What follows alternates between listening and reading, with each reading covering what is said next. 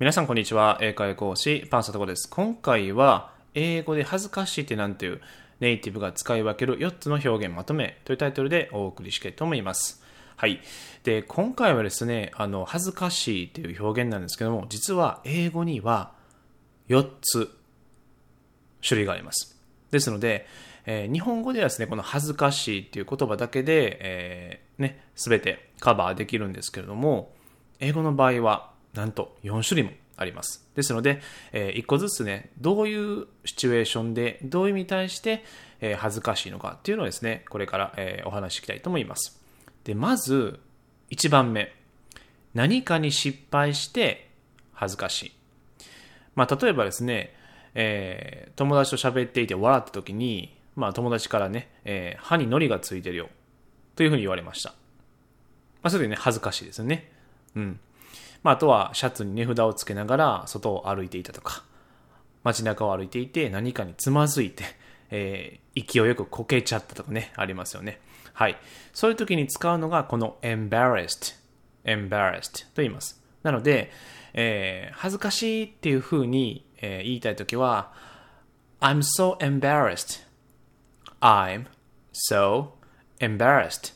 このように表現することができます。ちなみにあのスクリプトはですね、えー、今回この音声のところに、えー、リンク貼ってますので、そちらからチェックしていただければなというふうに思います。で、続いて二つ目。これはですね、shy です。shy。で、これもですね、あの聞いたことあると思うんですけども、これは内気なという意味の、えー、恥ずかしいということになります。例えば、あの人シャイなのかなとか、えー、私、シャイなんですとかね、僕、シャイボーイなんです。っていう感じの時に、えー、使う表現となります。ですので、今回はですね、この性格的な恥ずかしさ、つまり、恥ずかす、恥ずかしがり屋な性格を表す時に使う。というふうにですね、えー、覚えておいていただくといいかな、というふうに思います。例えばですね、私、よく人見知りをするんです。I'm too shy around strangers. I'm too shy around strangers このように表現することができます。ですので、これもですね、えー、覚えておいていただければなというふうに思います。続いて3つ目ですね。これは ashamed ashamed これは自分に対して恥ずかしいという意味です。これはですね、あの embarrassed ですね。一番目にあった embarrassed これよりも少し重い恥ずかしいという意味になります。で、これはですね、もう少し具体的に説明すると、人に対して嘘をついたり、騙したりするなど、罪悪感が伴う非道徳な恥という意味になります。